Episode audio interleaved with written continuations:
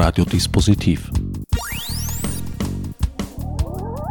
Die Sendung im Programmfenster. Willkommen bei Radiodispositiv. Na, fängt ja schon gut an. Am Mikrofon begrüßt euch Herbert Gnauer. Bei mir im Studio hat mein heutiger Gast bereits Platz genommen, Georg Traska. Schönen Tag. Georg, du bist Historiker. Kunsthistoriker. Kunsthistoriker, siehst du, man lernt nie aus beim Radiomachen. Und schon seit vielen Jahren bemüht, Geschichte anschaulich zu machen, begreifbar im eigentlichen Sinn. Wir haben uns vor etlichen Jahren bei einem genau solchen Projekt kennengelernt. Das hieß Dreieck meiner Kindheit und es waren Hörstationen, die sich mit äh, jüdischer Geschichte beschäftigt haben. Hörstationen, damals war das ganz neu, äh, über Telefon. Man konnte mit Handy herumgehen, es waren Schilder angebracht an, an Orten, die halt einen Geschichtsbezug hatten. Und dort konnte man sich dann MP3s anhören. Das war damals sensationell. Inzwischen sind diese Soundspaziergänge, ein wunderbares Medium, äh, sehr weit verbreitet. Ja, da warst du sozusagen ein Vorreiter damals zusammen mit D-Loop und Radio Orange als Projektpartner. Die aktuelle Arbeit von dir, eigentlich sind es ja zwei, denen wir uns heute widmen wollen die Ausstellung Vertriebene und Verbliebene erzählen thematisiert die Geschichte der Vertreibung der deutschsprachigen Menschen in der damaligen Tschechoslowakei, beginnend mit 1938. Genau, deswegen thematisiert es eben nicht nur die Geschichte der Vertreibung, sondern die gesamte NS-Zeit in der Tschechoslowakei und die Zeit der Vertreibung. Das ist wichtig, dass das als ein historischer Komplex beschrieben wird. Das Besondere ist, ist, ist eine Ausstellung ohne Exponate in diesem Sinn. Also es liegen dort keine Gebrauchsgegenstände aus der Zeit. Es gibt vor allem äh, Interviews auf Video. Und zwar auf 15 Videos sind 37 Interviews geschnitten. Die zweite Besonderheit ist dadurch, dass es eben keine äh, Original-Schaustücke gibt, findet die Ausstellung gleichzeitig an drei Orten statt. Also neben Wien, auch in Prag und in Pressburg, Bratislava. In Prag inzwischen nicht mehr, also die Ausstellung ist schon abgebaut, aber sie lief faktisch wirklich gleichzeitig an den drei Orten. Das war konzeptuell auch ganz wichtig, dass uns das gelungen ist, weil eben die drei Länder Österreich, Tschechien und Slowakei das Projekt wirklich gemeinsam entwickelt haben, Interviews in den drei Ländern und in den drei Sprachen geführt haben und der thematische Schnitt, den man in den drei Ausstellungen sehen konnte, war wirklich ganz identisch nur jeweils andersrum untertitelt.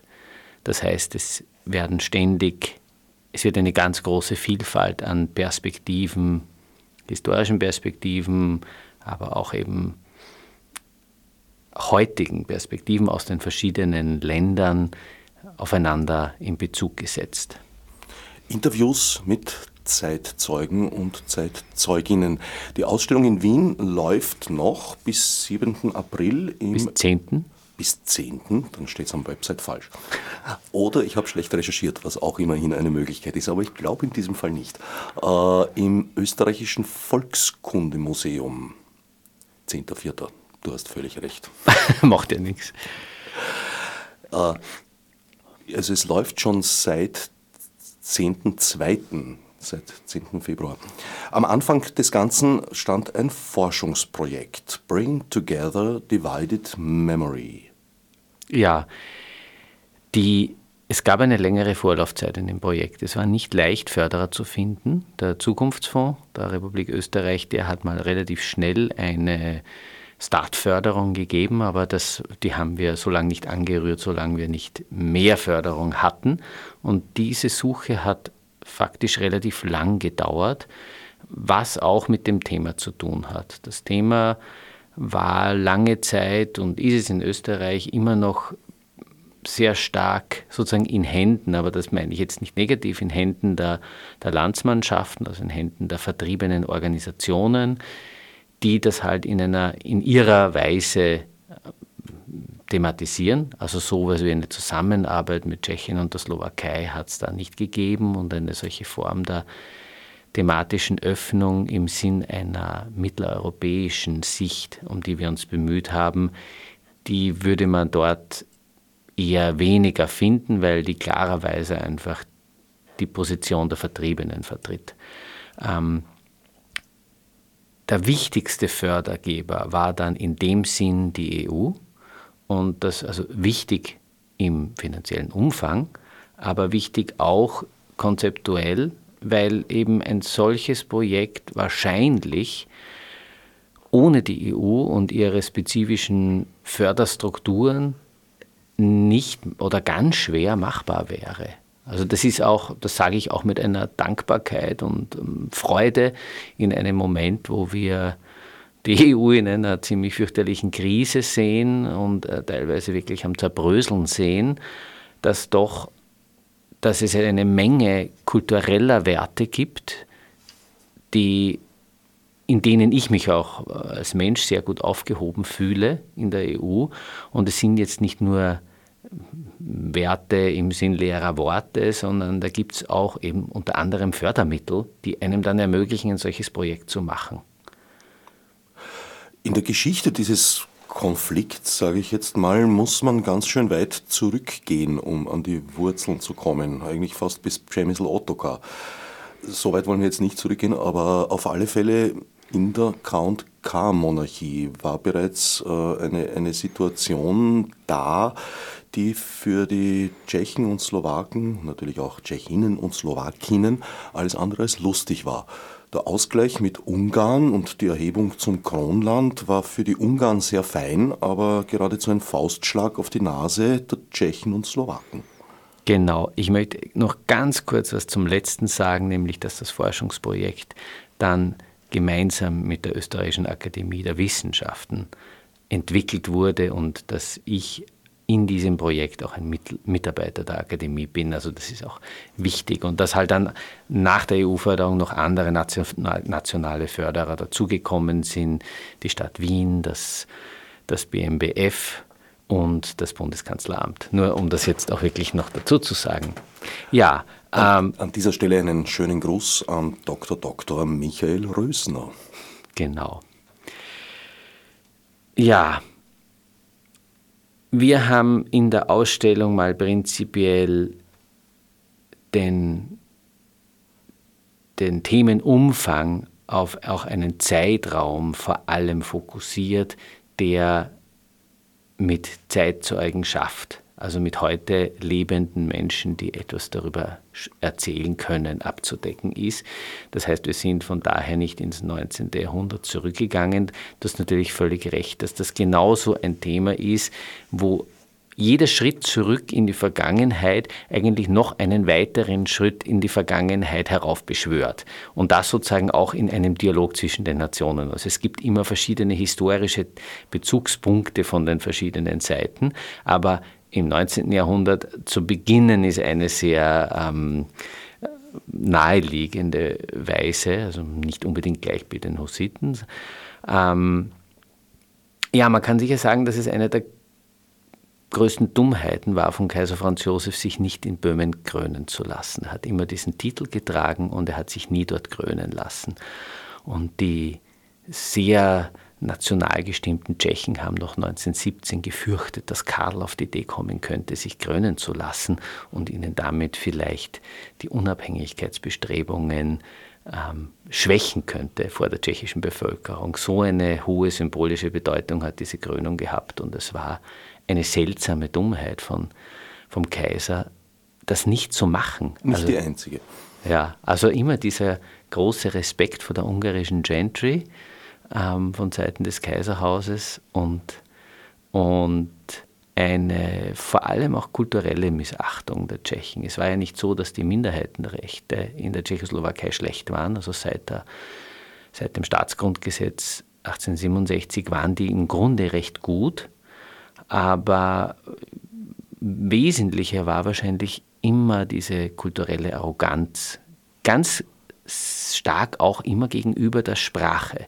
Also das ist interessant, weil dieses Thema der Sprache und eines Sprachrassismus sozusagen sich dann durchzieht eben bis, bis in die Zeit der Vertreibung dann halt unter umgekehrten Vorzeichen. Wo haben denn die deutschsprachigen Menschen gelebt, in welchen Gebieten? Äh, das muss man auch einmal noch zwischen Tschechien und der Slowakei. Das Projekt schließt ja beide Räume ein. Also gerade wenn man ins 19. Jahrhundert zurückgeht, ist das auch interessant, weil die Slowaken innerhalb Transleitaniens, also der ungarischen Reichshälfte, ja tatsächlich viel schlechtere Minderheitenrechte, quasi gar keine hatten gegenüber den Tschechen und damit auch dann ins 20. Jahrhundert hinein eine ganz andere Position haben. Was war deine Frage? Sorry. Ah, jetzt habe ich sie. Die Gebiete, in denen. Genau, die Gebiete.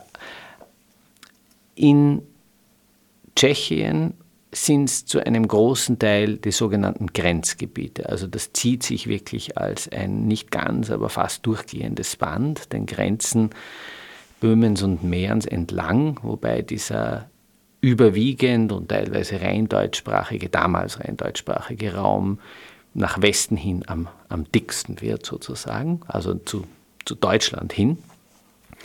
Und dann gab es natürlich noch jede Menge einerseits Sprachinseln und andererseits gemischtsprachiger, gemischtsprachiger Gebiete und Städte. Also sowohl Prag als auch Brünn als große Städte waren in verschiedenem Maß gemischtsprachig. Also in Prag war die, in Brünn war die deutschsprachige Bevölkerung noch größer.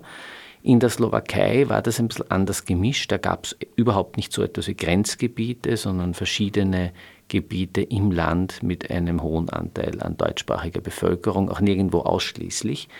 Ähm, das ist einmal Pressburg, Bratislava als ganz mehrsprachige Stadt, die auch wohl damals, aber nochmal ganz stark auch in der historischen Retrospektive der Slowaken, und zwar dann egal eigentlich, ob der Deutsch-Slowaken oder der Ungarisch-Slowaken oder der Slowakisch-Slowaken, ähm, ganz stolz sind auf dieses mehrsprachig, multiethnisch, multikonfessionelle ähm, Pressburg, Bratislava, also ein bisschen sowas wie in Sarajevo, der Slowakei. Das gab es in der Form ja in Tschechien nicht. Also es gab zwar auch so Sprachüberlappungen und wechselseitiges Färben der Sprachen im Brünn, aber das war nicht mit so einem, das war nicht kulturell so positiv besetzt. Also die Slowaken erzählen alle so gern, dass man das über die Dreisprachigkeit der Menschen und dass die Leute gar nicht gewusst haben, in welcher Sprache sie gerade sprechen und dass sie in einem Satz durch alle drei Sprachen hindurchgehen konnten, ohne es überhaupt zu bemerken. Also auch jetzt im, im touristischen Zentrum von Bratislava, wie es heute heißt, findet man relativ viele Schilder, die Prešpork oder Prešporok ähm, ansprechen, also genau wieder diese slowakische, die Slowakisierung des deutschen Namens, das ist genau auch ein Zeichen von dieser Geschichte.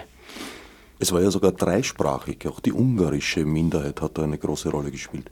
Genau, das ist allerdings, das ist ein Thema, man muss leider bei Themen immer irgendwelche Grenzen setzen.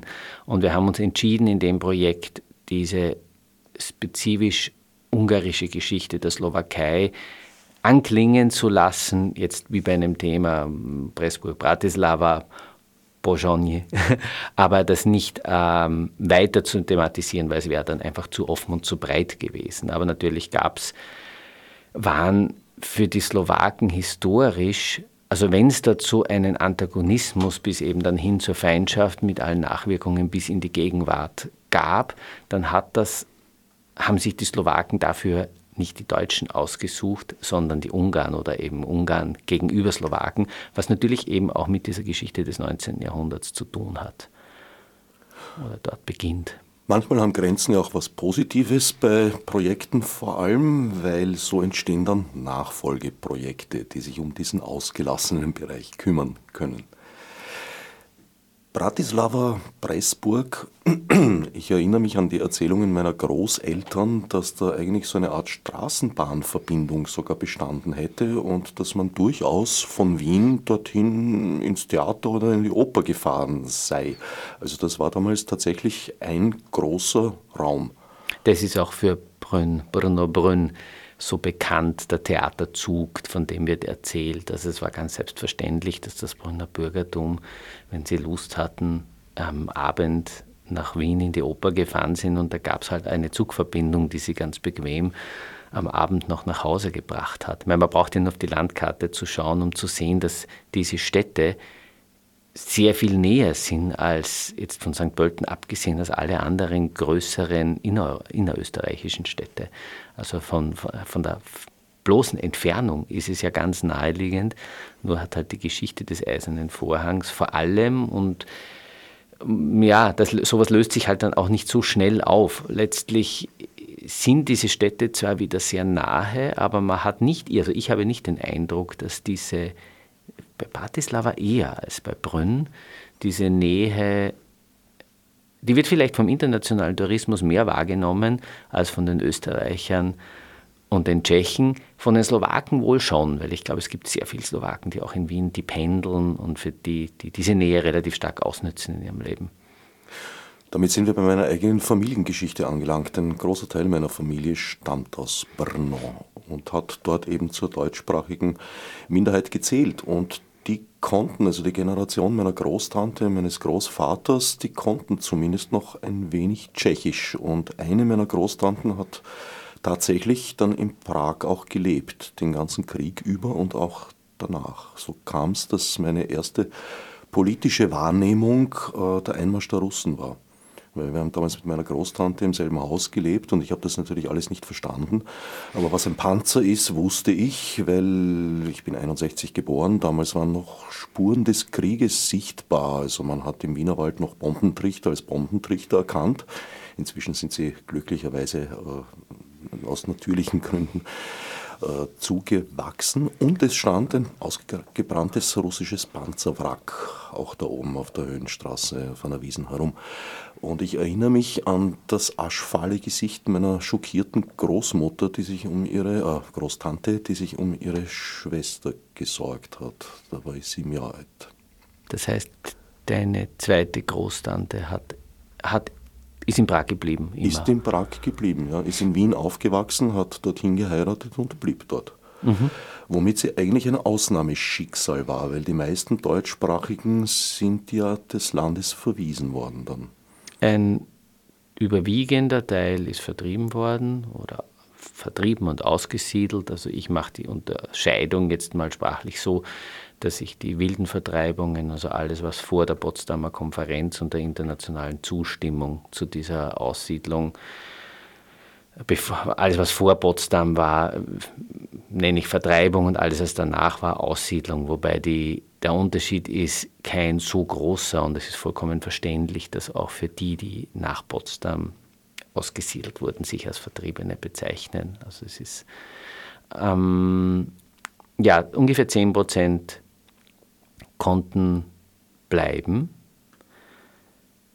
Es gab eine Regel, dass sogenannte Antifaschisten, also Menschen, die dem, die Gegner des Nationalsozialismus, nachweislich Gegner des Nationalsozialismus waren, bleiben konnten, wobei diese Unterscheidung nicht sauber gemacht wurde in der Tschechoslowakei.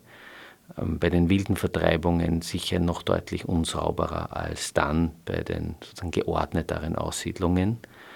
Und es wurden zum Beispiel auch die, äh, bei den Volkszählungen in der Tschechoslowakei wurde immer auch nach der Sprache und nach der Nationalität gefragt, wobei die Sprache auch die Nationalität der Sprache folgen sollte. Also wenn jemand primär deutschsprachig war, dann sollte er auch die deutsche Nationalität angeben. Und die Angaben, die 1930 gemacht wurden, waren dann ganz wesentlich dafür, wer bleiben konnte und wer gehen musste. Und es ist vollkommen offensichtlich, dass diese Angabe von 1930 ganz sicher nichts mit einer Disloyalität gegenüber dem tschechoslowakischen Staat zu tun hatte und natürlich auch überhaupt nichts mit einer nationalsozialistischen Gesinnung. Also die Sprache, die Sprachkenntnisse, sind nach 1945 zu einem Hauptkriterium geworden, was ja nichts mit einer politischen Überzeugung oder politischen Haltung zu tun hatte. Also das ist eines der Dinge, an denen man die, die Willkür und damit auch das Unrecht äh, in dem innerhalb der Logik dieser Vertreibungsvorgänge sehen kann. Ob, wie sehr eine solche Vertreibung jemals rechtens sein kann, ist dann noch eine andere Frage. Aber sie wurde halt damals bei weitem nicht nur von der Tschechoslowakei, sondern von ganz vielen europäischen Ländern als das approbate Mittel der unter Anführungszeichen Friedenssicherung angesehen. Gehen wir nochmal zurück vielleicht zur Geburtsstunde des tschechoslowakischen Staates. Das war 1918 mit dem Ende der K&K-Donaumonarchie. Da gab es bereits sehr starke Strömungen. Konrad Hähnlein zum Beispiel mit seiner Sudetendeutschen Partei, die äh, einen Nationalismus und eine, eine, eine Trennung praktisch äh, gewollt haben. Ja, das war aber nicht, also Hähnlein war keine, ich weiß nicht, wann ist Hähnlein eigentlich auf der historischen Bühne erschienen, aber sicher nicht 18. Nein, das war früher. Ähm, wesentlich später. Später, okay. Du bist der Historiker. Äh, naja, die 1819 war, das ist mir wichtig, 1819 ist eine vollkommen andere Geschichte und Situation wie 38. Also man kann in den man, man kann keinen Kurzschluss zwischen diesen zwei Momenten herstellen. Weil dazwischen gab es 20 Jahre, in, dieser Staat, in denen dieser Staat sich entwickelt hat und denen es auch ein, ein recht gutes Zusammenleben zwischen deutscher und tschechischer Bevölkerung gab, oder tschechischer und slowakischer Bevölkerung gab. Ähm, selbstverständlich war Saint-Germain so etwas wie eine Siegerordnung.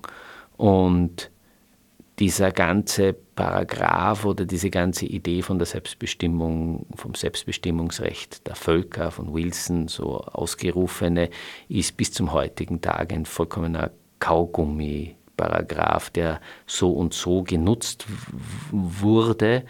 Ähm, ich, glaub, ich denke auch, dass Wilson damit vor allem die Selbstbestimmungsfreiheit der Völker der Monarchie bezeichnen wollte und damit einmal vor allem die Tschechen und Slowaken gemeint hat. Aha, du schaust Hähnlein nach. Ja, ja, gut. Sprich ruhig ähm, weiter, wir sind genau. Radio.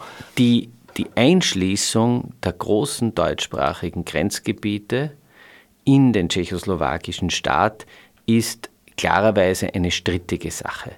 Also vom, vom topografischen her hat für Böhmen und Mähren eine Logik, dass die Grenzgebiete diesen historischen Kronländern eingeschlossen blieben. Auf der anderen Seite war die Gesamtkonstruktion oder Konzeption, territoriale Konzeption der Tschechoslowakei ähm, ja keine historisch begründete. Also weder der Zusammenschluss der Slowakei und Tschechien war irgendwie selbstverständlich.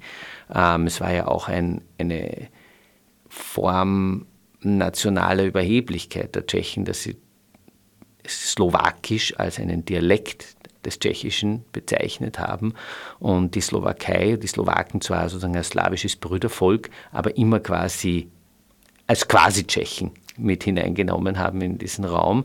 Und die, die Einschließung der Karpaten-Ukraine in diesen Staat hat überhaupt keinen sozusagen älteren historischen Bezug. Also ich meine, über Saint-Germain kann man jetzt lange reden. Das ist eine schwierige Geschichte. Die Österreicher haben aus der Geschichte der Monarchie und der Konzeption ihrer Kronländer einen Anspruch auf die deutschsprachigen Gebiete Tschechiens gestellt. Ähm, sicher ein großer Teil, wie groß der genau war, weiß ich nicht, der Bewohner der Grenzgebiete, aber auch nicht alle. Das stimmt nicht, dass die alle lieber zu Österreich wollten, weil, weil es gab natürlich sehr wohl einen sehr starken ökonomischen und sozialen inneren Zusammenhang dieser Kronländer, jenseits auch der Sprachgrenzen. Ähm, das Problem war, dass Deutschland sich überhaupt nicht stark gemacht hat, dafür irgendwie deutschsprachige Gebiete der Tschechoslowakei in einen Nachkriegsstaat, äh, deutschen Nachkriegsstaat hineinzubekommen.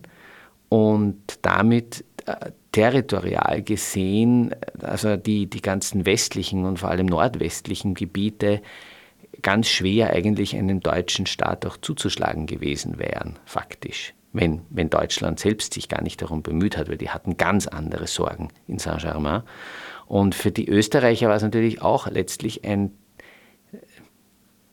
ein Doppelpack, weil die haben sich ja zuerst als Deutsch-Österreicher definiert und wollten sich ja Deutschland anschließen wobei auch dieser Anschluss natürlich gar nicht verwechselt werden darf mit dem, was dann die Konzeption oder die, die Idee für einen Anschluss 38 war. Wäre es zu einem Anschluss von Österreich gekommen, also hätte sie, wäre ein so großes Deutschland entstanden, dann wäre sozusagen auch die Einbindung dieser, dieser tschechischen Grenzgebiete durchaus irgendwie logisch gewesen. So wie die Geschichte verlief, war es nicht so. Ähm, die deutschsprachige Bevölkerung in der Tschechoslowakei, oder sagen wir mal jetzt in Tschechien, Slowakei ist dann nochmal eine ganz andere Geschichte, war nicht begeistert davon. Oder viele davon waren nicht begeistert. Es gab auch in der Entstehung dieses tschechoslowakischen Staates ein Versprechen weitreichender Autonomie für die deutschsprachigen Gebiete, die in der Form nicht eingelöst wurde. Also schon, es wird immer die, die ganze Schuld dem Benesch gegeben, aber der Wasserik hat genauso herumlaviert und viel versprochen, was er nicht gehalten hat. Er war nur als Persönlichkeit, er war sicher jetzt kein, nicht so ein. Benesch hat immer einen gewissen Antagonismus gegen die Deutschen gehabt. Das, das, hat Masaryk in der Form nicht. Das Nicht-Einlösen versprochener Minderheitsrechte kennen wir in Österreich ja genau. auch ganz gut an der südlichen Grenze. Zum Beispiel, genau. Also es war letztlich, man hat von einem Schweizer Modell gesprochen, das äh, starke Autonomie der einzelnen Regionen bedeutet hätte und dann wurden aber sogenannte Gaugrenzen eingeführt, die genau so angeordnet waren, dass die, also die, die ähm, regionalen Körperschaften genau nicht äh, der Selbstverwaltung der Deutschen entgegengekommen wäre. Auf der anderen Seite muss man sagen, wenn man jetzt eher gen 38 blickt, dass die Tschechoslowakei, wenn auch als letztlich als tschechoslowakischer Nationalstaat mit Minderheiten, mit nationalen Minderheiten dann konzipiert. Und die Minderheiten waren Minderheiten. Das also mit genau dem, was das einfach immer auch bedeutet, ähm, dass das trotzdem ein demokratischer Staat war, in Mitteleuropa dann schon eine eine Einzigartigkeit neben der Schweiz in diesem Raum, der von, von Faschismen dominiert war. Und in diesem Staat konnten, was auch im Grunde so gut wie alle Zeitzeugen so erzählen, konnten Tschechen und Deutsche recht gut miteinander leben und konnten Deutsche recht gut miteinander leben. Die haben selbstverständlich alle Bürgerrechte gehabt, die konnten auch ihre Sprache frei ausüben, die Sprache wurde nicht unterdrückt, auch wenn andererseits das tschechische Innengrenzgebieten zum Beispiel sehr stark gefördert wurde. Es gab da natürlich, es gab Nationalismen. Es gab relativ starke Nationalismen von beiden Seiten, ähm, wobei das dann immer, da muss man halt gewichten, was politische Geschichte ist und was wirklich gesellschaftliche Geschichte ist. Also wenn man dann Interviews macht und mit den Menschen über ihr Leben und über ihre Familien spricht, hat man doch den Eindruck, dass bis in die Mitte der 30er Jahre es zwar diese Nationalismen gab, aber die waren wohl so lebensbestimmend nur für einen recht kleinen Teil der Bevölkerung. Die meisten wollten miteinander leben. Ähm, in den nicht rein deutschsprachigen Gebieten, also in den Städten, in allen Gebieten, wo es eine größere soziale Mobilität gab, war Zweisprachigkeit, eine gewisse Zweisprachigkeit auf jeden Fall die Regel. Und ja, man hat recht gut miteinander gelebt. Ich glaube, die Diskriminierung war vor allem in der Slowakei der ungarischen Minderheit gegenüber sehr stark nach 1918. Da war so ein gewisser Revanchismus für die Zeit davor. Aber das ist dann Gegenstand des schon angedachten Nachfolgeprojekts, also von mir vorgeschlagenen sozusagen. ja. Inzwischen habe ich meine Bildungslücke dank Wikipedia geschlossen, also Konrad Hähnlein ist erst 1933 gestählt durch seine Tätigkeit im Deutschen Turnerbund äh, zur Gründung der Sudetendeutschen Heimatfront geschritten. Was versteht man überhaupt unter dem Sudetenland? Ja, das Sudetenland, das ist, eigentlich haben wir versucht in dem Projekt den Begriff eher nicht oder wenig zu verwenden. Das ist mir aufgefallen. Weil das Sudetengebiet ist einmal prinzipiell ursprünglich eine geografische Bezeichnung, die einen bestimmten Raum Nordböhmens betrifft, also bei weitem nicht die, die gesamten deutschsprachigen Grenzgebiete. Nordböhmen? Ja, also ja. Im, im Norden ja. oben? Ja, ja. Ah, siehst du, wieder eine Bildungslücke. Ich habe gedacht, das war eher das Grenzgebiet so zu, zum heutigen Österreich. Nein, nein, das ist, war immer Südmähren, Südböhmen. Das hat mit Sudeten gar nichts zu tun. Okay, eigentlich. also die Sudeten waren. Aber dann hat sich dieser, hat sich das so als ein schon relativ stark als ein nationaler Kampfbegriff etabliert, wobei man dazu sagen muss, das war nicht nur ein, ein rechter Kampfbegriff, also die Sozialdemokraten, die deutschsprachigen Sozialdemokraten der Tschechoslowakei haben sich ebenfalls als Sudetendeutsche bezeichnet. Die waren ja auch 18, 19, also gleich nach der Gründung der Tschechoslowakei, sehr stark auch hinter der Autonomie oder auch hinter einem Anschluss an deutschsprachige Länder, muss man jetzt offenbar zu sagen, haben sich aber dann im Verlauf der Zwischenkriegszeit ganz stark zu einer aktionistischen Partei entwickelt. Also das bedeutet, also es gibt, gab im Grunde genommen zwei Positionen unter den deutschsprachigen Partei, Parteien. Die meisten haben versucht, mit der Tschechoslowakei und mit der tschechischen Regierung wirklich zusammenzuarbeiten. Und dann gab es die im Grunde dann letztlich vor allem die Sudetendeutsche Partei, die versucht hat, von der Tschechoslowakei sich abzuspalten und das eben in einer Zeit, in der der Nationalsozialismus in Deutschland stark geworden ist. Das heißt, damit ist die Sudetendeutsche Partei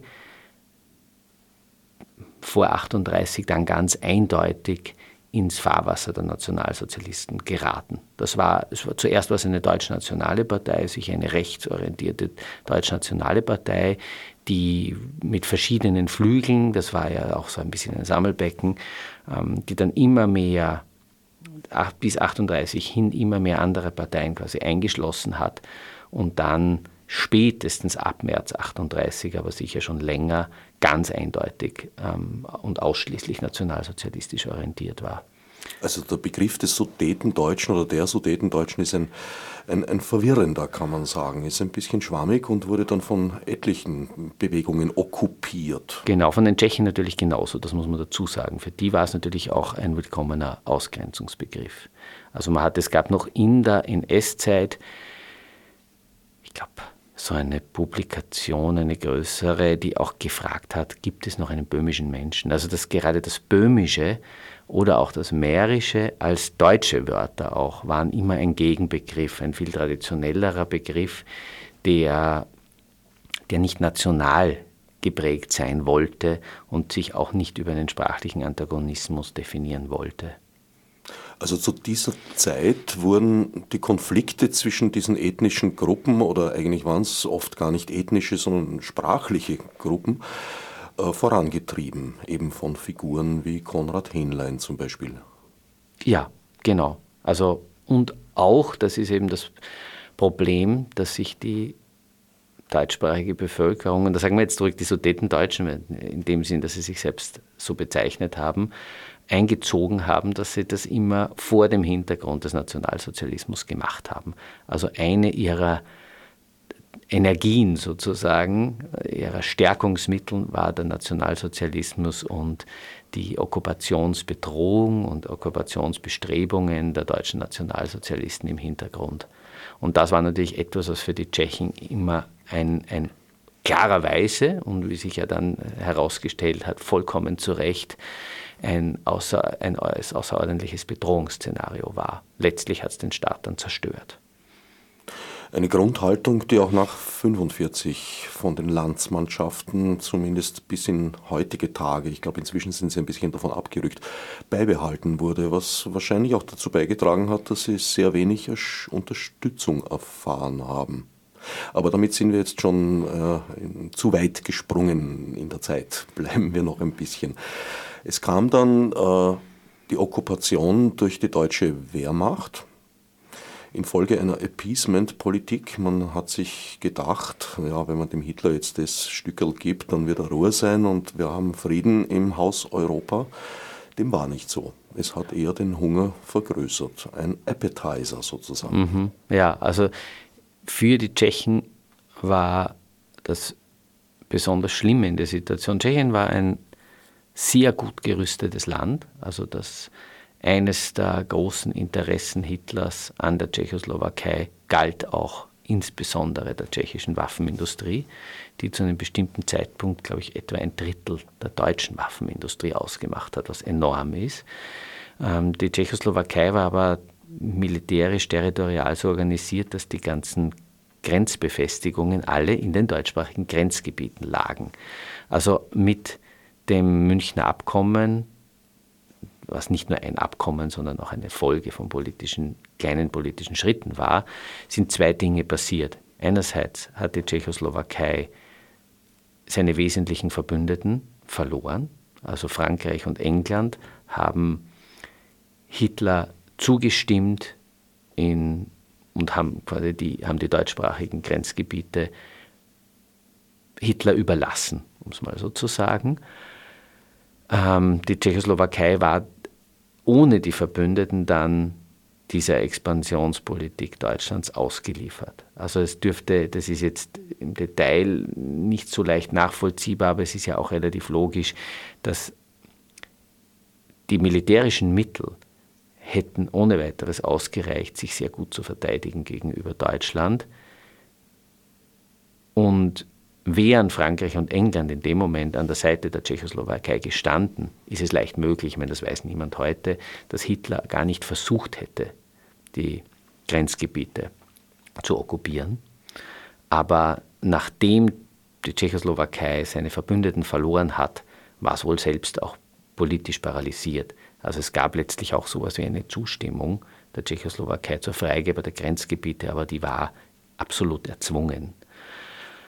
Und das, deswegen ist München, wie das immer heißt, also das Münchner Abkommen vom September 38 zum historischen Trauma sozusagen der Tschechoslowakei. Das ist auch ein bisschen ein Mythos geworden. Und ein, bloß ein halbes Jahr später, das zeigt eben genau, was du gemeint hast mit Appetizer, hat Hitler dann den Rest von Böhmen und Mähren zum sogenannten Protektorat Böhmen und Mähren gemacht, also ebenfalls einem gesetzten und total kontrollierten Gebiet, das allerdings dann nicht formal Teil des Deutschen Reiches war, während die Grenzgebiete waren schlichtweg Teil des Deutschen Reiches, wie ja auch Österreich, von daher kennen wir das. Also quasi dasselbe Status. Das sind immer so Halbjahresschritte. Ne? Zuerst der, der Anschluss Österreichs im März 38, September 38, der Anschluss der Sudetengebiete, und im, im März 39 die Schaffung des Protektorats Böhmen und Mähren. Und das war alles noch nicht Zweiter Weltkrieg. Also Hitler hat diese Gebiete eins nach dem anderen einverleibt, kassiert, ähm, mit unterschiedlicher Zustimmung der Bevölkerung. Die Zustimmung in Österreich und in den Sudetengebieten war sehr groß, im Protektorat ganz und gar nicht. Also die Tschechen sind weinend auf der Straße gestanden. Und damit gab es die Tschechoslowakei nicht mehr, weil im selben Schritt die Slowakei sich abgespalten hat mit der Zustimmung sogar unter Druck Hitlers als ein selbstständiger Staat, aber von Gnaden Hitlers, ein faschistischer Staat, der der Absicherung der nationalsozialistischen Außenpolitik sehr gut gedient hat. Damit begann im damaligen Tschechien, also meine Großelterngeneration, die haben alle Tschechien gesagt. Tschechei haben sie schon Tschechei, gesagt. genau. Tschechei haben Sie gesagt, völlig richtig. Äh, begann damals der Konflikt zwischen deutschsprachiger und, und äh, tschechischsprachiger Bevölkerung zu eskalieren. Ja, also die so eine gewisse Eskalationsbewegung ist schon ab 37 langsam wahrnehmbar, aber natürlich dann vor allem ab 38. Genau. Also meine, in den Grenzgebieten kann man das, kann man so eine, kann man die, die, die Aufwiegelung der Gewalt so Schritt für Schritt feststellen und im, im Protektorat ähnlich. Aber es ist halt so, dass dieser erste Schritt, der erste irreversible Schritt einer Zerstörung des Zusammenlebens natürlich durch den Nationalsozialismus beziehungsweise die Sudetendeutsche Partei als als Vertreter des Nationalsozialismus auf tschechoslowakischem Boden gemacht wurde. Also das ist, das ist einfach ein Faktum. Das berechtigt natürlich nicht ähm, in irgendeiner Weise dann zu einer Vertreibung und zu dem, was nach 1945 geschehen ist, aber es ist vollkommen klar, dass das in einem, dass das einem historischen Ablauf ähm, angehört und dass selbstverständlich die Vertreibung, wie berechtigt auch immer, eine Reaktion darauf war. Reichsprotektor war dann Reinhard Heydrich, eine ziemlich üble Figur, die auch in der Wannsee-Konferenz, also beim Entschluss der sogenannten Endlösung der Judenfrage unter ganz, ganz dicken Anführungsstrichen jetzt gesagt, eine wichtige Rolle gespielt hat. Es gab in der Tschechei ein Attentat auf ihn mit äußerst herben Vergeltungsschlägen. Also da wurden, glaube ich, halbe Dörfer ausgerottet. Ja, also die männliche Bevölkerung der Dörfer von Lidice und einem zweiten Dorf wurde ausgerottet. Die Kinder und Frauen wurden in Konzentrationslager geschickt. Also das war halt so die, der Stil der nationalsozialistischen Vergeltungspolitik. An dem, das sind natürlich genau die Schritte, äh, die einer potenziell revanchistisch gestimmten tschechoslowakischen Exilpolitik, also Beneš, der Präsident hat sich mit der Schaffung des Protektorats oder noch kurz davor äh, ins Londoner Exil begeben und hat dort den, die ganze, ganzen Krieg hindurch an einer Wiedererschaffung der Tschechoslowakei gearbeitet, wobei man sozusagen sieht, dass der Kriegsverlauf dass dem Kriegsverlauf jeweils unterschiedliche Konzeptionen für eine Nachkriegstschechoslowakei entsprechen. Also mit immer größer werdender Erbitterung über den Nationalsozialismus, über die Grausamkeiten des Nationalsozialismus wurden auch die Ansprüche für eine Nachkriegstschechoslowakei immer, ähm, sagen wir mal, radikaler im Sinn, dass darin potenzielle Wünsche der deutschsprachigen Bevölkerung immer stärker ignoriert wurden. Also während das 40, 41, sage ich jetzt einmal, also sicher auch bis 42, ähm, Benesch auch mit relativ großem, also er wollte auf jeden Fall die Zahl der Deutschen, das hat man so genannt, also jetzt die der deutschsprachigen Bevölkerung, in einer Nachkriegstschechoslowakei ganz stark reduzieren. Das ist auch vollkommen verständlich aus, ähm, aus dieser Geschichte heraus, wobei er zuerst einfach gesagt hat, eine Reduzierung der Zahl, das heißt ja nicht eine, eine Entfernung aller Deutschen aus diesem Staat, eine Reduzierung der Zahl und damit eine Schwächung der deutschen Position einerseits und das aber auch noch durch Gebietsabtretungen zustande bringen wollte. Und, und so etwas wie das Heydrich-Attentat war genau einer der Schritte, die es Benesch wesentlich leichter gemacht hat, auch vor den Alliierten, also den europäischen Nazi, den Menschen, die den Nazis gegenüberstanden, militärisch, ähm, ein, eine vollständige territoriale Rückgängigmachung von München, also die, eine Rekonstruktion der Grenzen von vor September 38 durchzusetzen, zugleich aber eine möglichst vollständige Aussiedlung der Deutschen zu konzipieren. Also Vollständigkeit in beide Richtungen. Das ist sozusagen etwas, was sich nach und nach in der Planung hergestellt hat, parallel zur, zur Kriegsgeschichte und den Grausamkeiten der Deutschen. Das hielt man ja auch damals für ein geeignetes Mittel, um den Frieden zu sichern. Mit Ausnahme der Vereinigten Staaten waren ja alle Alliierten für diese Lösung der Trennung. Ja, genau. Also am stärksten, die, die meiste Zustimmung dazu haben die Sowjets und dann unter Churchill auch die Engländer gegeben, wo es auch nicht um eine, da ging es nicht um Gerechtigkeit dem, dem Einzelnen gegenüber, sondern da ging es, ja, unter Anführungszeichen ein Mittel der Friedenssicherung, wobei es sicherlich auch um eine Bestrafung der Deutschen ging. Das also, ja. Wie die Geschichte zeigt, mit Aufwiegen eines Unrechts gegen, eines an, gegen ein anderes kommt man eigentlich nur weiter in den Konflikt, aber niemals heraus. Es wurde damals äh, nach dem Zweiten Weltkrieg dann weiter munter vertrieben, ent, entvölkert. Da waren dann leere Dörfer, die von nachkommenden, äh, teils Immigranten aus Griechenland zum Beispiel, bevölkert wurden. Teilweise waren es aber auch, auch so eigentlich wie auch unter Hitler schon so, so Zwangsverschickungen. Hat man gesagt, also ihr, ja, ihr geht da jetzt weg und geht dorthin, weil dort brauchen wir euch. Das sind ja ungeheuer brutale Methoden und eigentlich ja, wie im mittelalterlichen Feudalismus. Ja, ich weiß nicht. Ich glaube nicht, dass der mittelalterliche Feudalismus Menschen in dieser Form verschoben hat, sondern dann, also das, das, ich weiß nicht, ob der Vergleich Hinkt. überhaupt mhm. so gut passt. Das, aber okay, das ähm, lassen wir, ich lasse das jetzt weg, sonst, sonst ich glaube schon, dass damals ein Fürst zum Beispiel sagen konnte, wie mit den Siebenbürger Sachsen zum Beispiel, also ihr geht da jetzt dorthin und macht dort das Land urbar, weil dort wollen wir jetzt eine ja, deutsche Enklave gründen. Das stimmt, das hat natürlich diese... Aber das war nicht Mittelalter, das war viel später. Genau.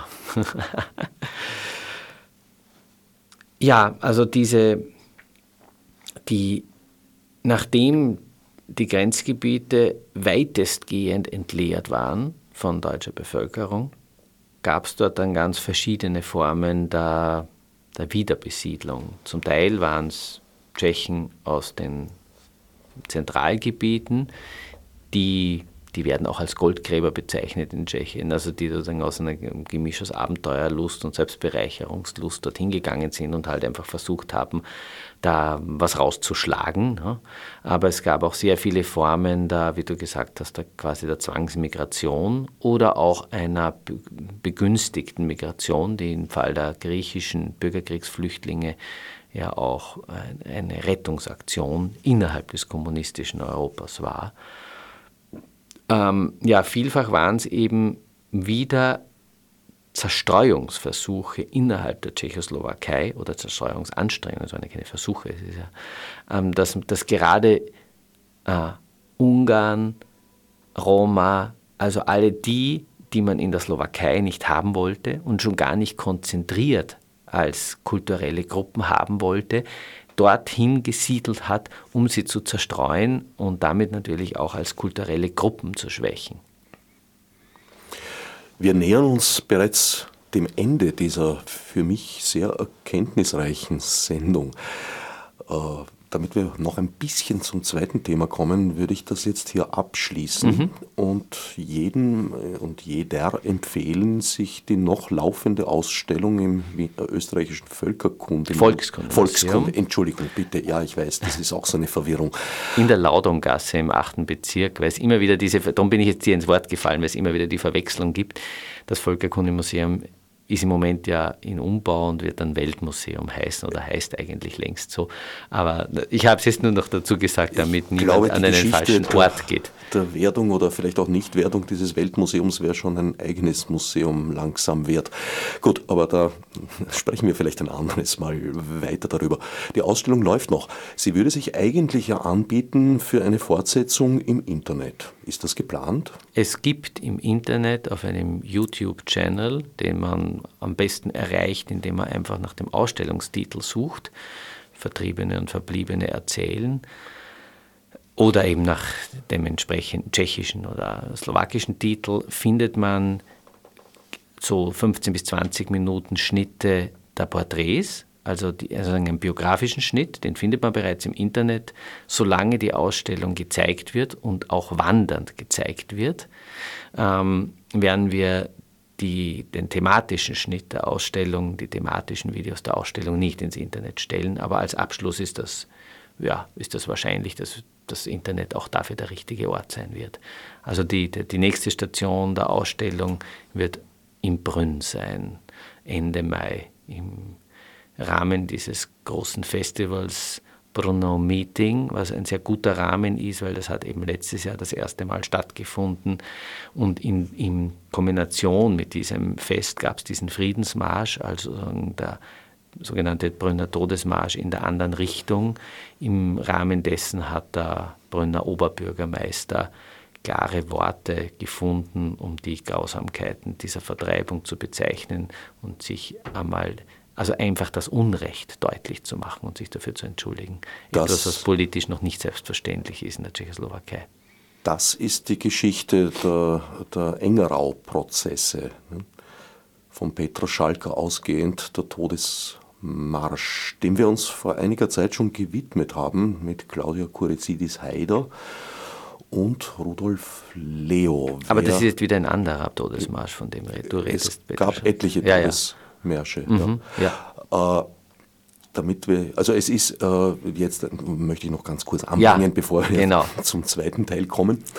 Äh, das wäre ein Wunsch-Nachfolgeprojekt von mir, das im Internet und zwar jetzt nicht nur einfach in einen YouTube-Channel gestellt, sondern wirklich indiziert auch, dass man in den Interviews gezielt bestimmte Passagen aufsuchen kann nach thematischer Zusammengehörigkeit. Naja, das ist ja dann der thematische Schnitt auch, würde ich sagen, weil der ist ja gespeist aus den Interviews und wo es ganz präzise Themen gibt. Also ein Thema heißt Nachbarschaft und Freundschaft, ein anderes Zwischenidentitäten. Damit sind genau diese, ähm, diese auch die bürgerschaftliche Geschichtserfahrung ist damit schon angedeutet oder es gibt ein, eben ein Video zu Brünn oder eines zu Bratislava, Pressburg, eines zur Vertreibung, eines zum Ankommen in Österreich. Darüber haben wir gar nicht gesprochen, wie schlecht sich die Österreicher benommen haben in der Aufnahme von Vertriebenen, ganz anders als in Deutschland. Ähm, also da, das ist ja genau eigentlich jene Ordnung der biografischen Videos. Was mich auch zur Annahme bringt, ich habe das erst vor einiger Zeit, diesen Gedanken erfahren, dass diese legendäre Sozialisierung mit den Ungarn und Tschechen Flüchtlingen nach dem Zweiten Weltkrieg eigentlich gar keine, wie soll ich sagen, so, so Solidarisierung war, sondern eigentlich der Hintergrund war der Triumph über den Kommunismus und eigentlich ein ein, sozusagen ein Ablehnungs-, ein, fast ein Hassmotiv dazu geführt hat, dass man diesen Flüchtlingen gegenüber dann freundlicher war. Aber auch das ist wieder eine weitere mhm. Sendung und Diskussion wert. Ja, also das kann ich jetzt so nicht beantworten und das erscheint mir jetzt ein bisschen zu polarisierend als Konzept, muss ich, ich sagen. Werde also das mit ich, Stefan Slubetzky auf der mhm. Leipziger Buchmesse vielleicht mhm. eingehen. Da. Und ich könnte mir auch vorstellen, dass da die Ungarn, Geschichte 56 und der Prager Frühling relativ anders zu behandeln sind. Ja. Damit kommen wir zum zweiten Teil, der jetzt sehr kurz geraten genau. muss. Drei Minuten 40 Sekunden haben wir noch dafür. Das ist ein Projekt, das überhaupt im Internet schon entstanden ist. Der akustische Online-Stadtplan, den du äh, mit der österreichischen Mediathek ausgearbeitet hast. Das greift eigentlich diese eingangs schon erwähnte Idee, Dreieck meiner Kindheit, Soundstationen, die man sich aufs Handy oder auf sonstige mobile Devices auch laden kann und dann vor Ort anhören. Genau, die, die Konzeption ist nur halt da wesentlich breiter. Die Mediathek, die österreichische Mediathek ist es die größte Audiosammlung Österreichs, also mit enormen Beständen. Und es war eine Idee, ähm, diese Audiobestände einmal in Wien zu verorten, nach verschiedenen Kategorien der Zeitgeschichte. Meine Audiobestände gibt es seit ungefähr 1900, also die beginnen so mit Kaiser Franz Josef und Bertha von Suttner. Ähm, also da gibt es eben auch so Übereinstimmungen vom Zeitrahmen mit dem anderen Projekt. Es gibt auch Töne, die ich von dem anderen Projekt dann für den Online-Stadtplan konzipiert habe. Zum Beispiel der Herr Gutitschka erzählt über, ein, über eine Barackenflüchtlingssiedlung am Königelberg. Das war für mich ganz überraschend, weil ich da in der nächsten Nachbarschaft davon wohne und nicht gewusst habe, dass es sowas da oben gab. Wusste ich auch nicht. Genau, also Oral History ist eine der Säulen des Online-Stadtplans. Andere sind musikalische Säulen. ähm, politische Reden, Hörbilder. Ja. Ja, man hört zum Beispiel Karl Schmidt-Walter Schubert singen. Auch das wusste ich nicht. Also schöne Aufnahme. Derzeit sind es 303 Stationen exakt. Wird das weitergeführt, weiter ausgebaut, vielleicht auch aus Wien heraus ausgeweitet? Ich hoffe ja. Mehr kann ich da im Moment nicht dazu sagen. Also wir wir müssen uns, es gibt verschiedene Möglichkeiten, auch in welcher Richtung man es weiter ausbauen kann. Also mich würde auch, mich würden auch thematische Vertiefungen in Einzelrichtungen für Wien interessieren. Man hätte natürlich auch die Möglichkeit, das für andere Räume, für andere Städte auszuweiten, von einer österreichischen Mediathek ausgehend, auch naheliegend. Ähm, wird man sehen. Ich, ich, wir wissen es im Moment nicht, aber ich hoffe schon, dass wir da noch weiterarbeiten. Damit wären wir beim dritten Wunschprojekt in dieser Sendung geboren. Mhm. Ja, ich finde das eine ganz ausgezeichnete Idee und ich finde auch dieses Medium eben der Soundspaziergänge hat sich jetzt so ein bisschen eingebürgert. Sehr interessant und spannend. Ist bereits zu sehen, natürlich auf dem Website der Mediathek unter www.mediathek.at-stadtplan. Damit sind wir leider schon am Ende der heutigen Sendung angelangt. Manchmal wird die Sendezeit wirklich kurz. Mhm. Mein Studiogast, Georg Traska. Du machst auch Führungen im Volkskundemuseum. Genau, ich mache verschiedene Führungen Wobei die Kuratorenführungen keine speziellen Termine haben. Es gibt immer am Sonntag eine Führung im Volkskundemuseum, aber ich bin auch erreichbar für Fragen oder Kommentare zur Ausstellung und ich übernehme durchaus spontan für irgendwelche Gruppen Kuratorenführungen. Damit ist jetzt tatsächlich das Ende erreicht. Herbert Gnauer dankt fürs Zuhören.